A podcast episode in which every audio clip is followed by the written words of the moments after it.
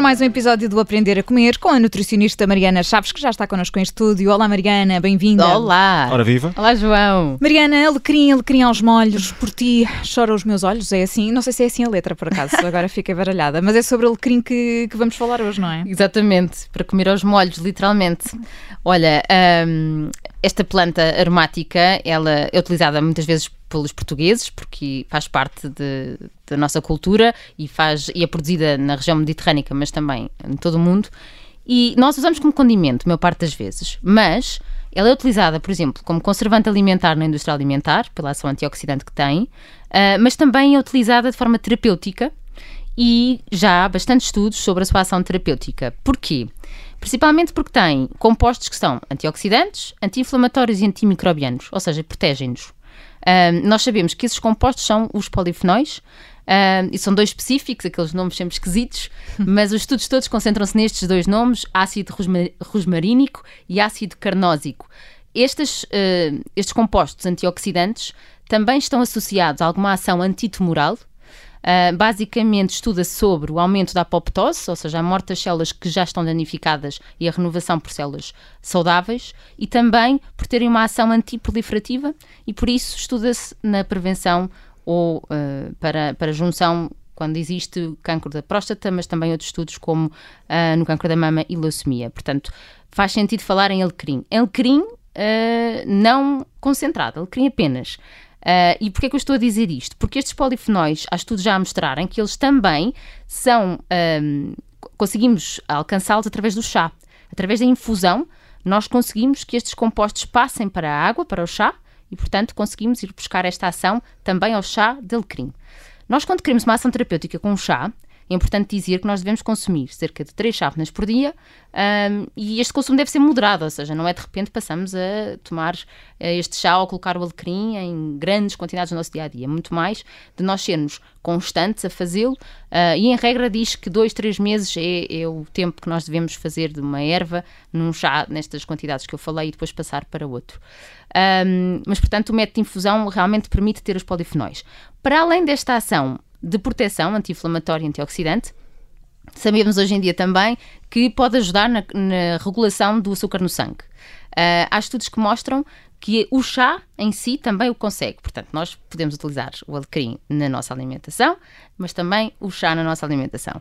Há um estudo em 2019 feito com 40 diabéticos, diabéticos tipo 2, portanto, aqueles que à partida foi um, o seu estilo de vida que levou a ter esta doença, em que se avaliou como terapia complementar, ou seja, eles estavam a fazer os seus medicamentos para regular uh, diabetes e ao mesmo tempo tomar chá de alecrim. Quantidade Uh, tomavam uh, diariamente durante 90 dias e um chá que é feito com 2 gramas de alecrim por 1 litro de água.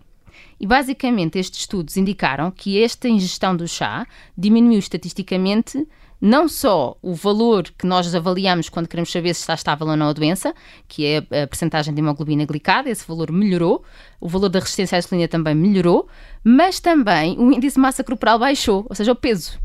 E o volume também baixou. Nós sabemos que se nós controlarmos a nossa resistência à insulina, se controlarmos o açúcar no nosso sangue, nós controlamos o nosso peso também. Portanto, isto é uma informação que é útil para todos e não só para quem tem diabetes tipo 2. Entretanto, uh, uh, enfim, o alecrim tem também aqui outra vantagem que eu, eu quero muito saber, Mariana. Melhora a memória certo. e o humor é isso? Exatamente. Okay. Verificou-se que tem essa capacidade.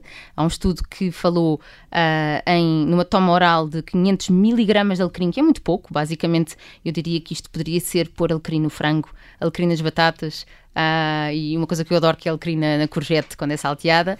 Uh, e isto foi feito num estudo duas vezes por dia durante um mês e reduziu significativamente os níveis de ansiedade, melhorou a memória e a qualidade de sono nos estudantes universitários, comparando sempre com o placebo, que é quem não tomou. Bom, memória, qualidade de sono, humor, tudo isto em tempos de, de confinamento, Alecrim parece assim uma, um milagre no meio disto tudo. a água no deserto, não é? É verdade. Uh, mas eu acho que faz todo o sentido, porque às vezes nós cozinhamos só uh, pensando em carne, peixe, vegetais, azeite e já está. E esquecemos das ervas, sejam uhum. frescas ou sejam secas. E, e por isso uh, já há vários ouvintes a pedirem porque é que não fala sobre ervas aromáticas. E eu acho que faz mais sentido, e por isso trouxe este tema hoje, é falar concretamente sobre cada uma, para as pessoas perceberem a importância e, e com isso motivarem-se a utilizarem mais. Um, porque basta ter em casa, não é? As secas duram anos. Uhum. Portanto, Sim. é agarrar no, no potezinho e, e, e utilizar.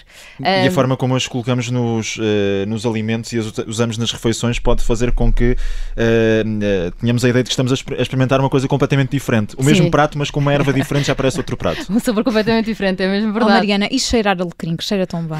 Olha, é engraçado que há, há um estudo sobre isso, que, que a verdade é que cheirar alecrim em 20 adultos jovens foi o suficiente para eles conseguirem melhorar concentração, desempenho, numa avaliação que eles tiveram uh, cognitiva e também o humor, que é espetacular. Bom para a altura de exames. Bom para a altura de exames, exatamente. Claro que isso já é uh, aromaterapia e já foge um bocadinho das minhas, uh, as minhas capacidades, mas faz sentido pensar nisto também, até porque há quem tenha em casa e há quem possa usa, usar isso só para cheirar um bocadinho. Agora, queria falar de uma coisa espetacular, que é, há um estudo que falou sobre o potencial protetor do alecrim para mim, um dos maiores flagelos da alimentação de hoje em dia, que são as batatas fritas. Hum.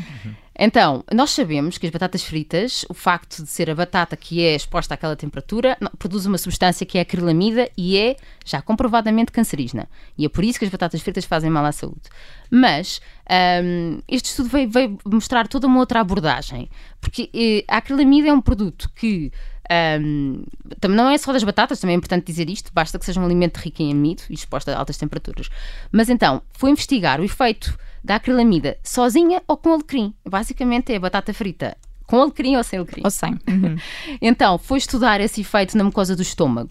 Uh, o que mostrou foi que a acrilamida produz erosões na mucosa do estômago. Portanto, isto é especialmente importante para quem toma protetores gástricos, porque tem refluxo, azia, gastrite, uh, úlceras no estômago um, e reduziu o facto de ter uh, ah, um, o alecrim juntamente com a acrilamida. O que é que aconteceu? Houve um efeito protetor contra a toxicidade gástrica e, e, que conseguiu-se reduzir não só a inflamação, que é uma coisa que já sabemos que a acrilamida faz, uh, mas também acelerar a cicatrização um, que, que, é, que, que, tem que existir nessa mucosa e, portanto, diminuir a ação tóxica da acrilamida.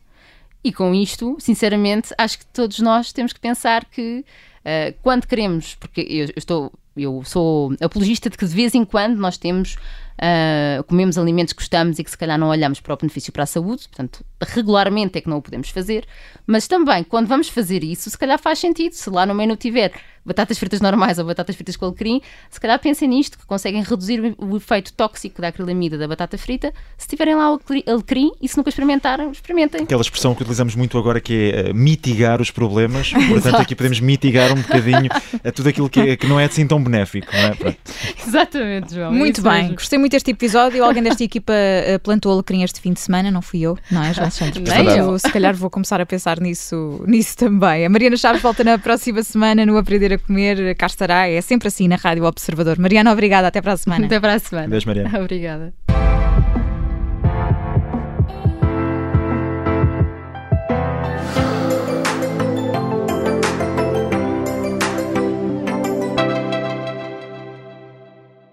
Obrigada por ter ouvido este podcast. Se gostou, pode subscrevê-lo, pode partilhá-lo e também pode ouvir a Rádio Observador online em 98.7 em Lisboa e em 98.4 no Porto.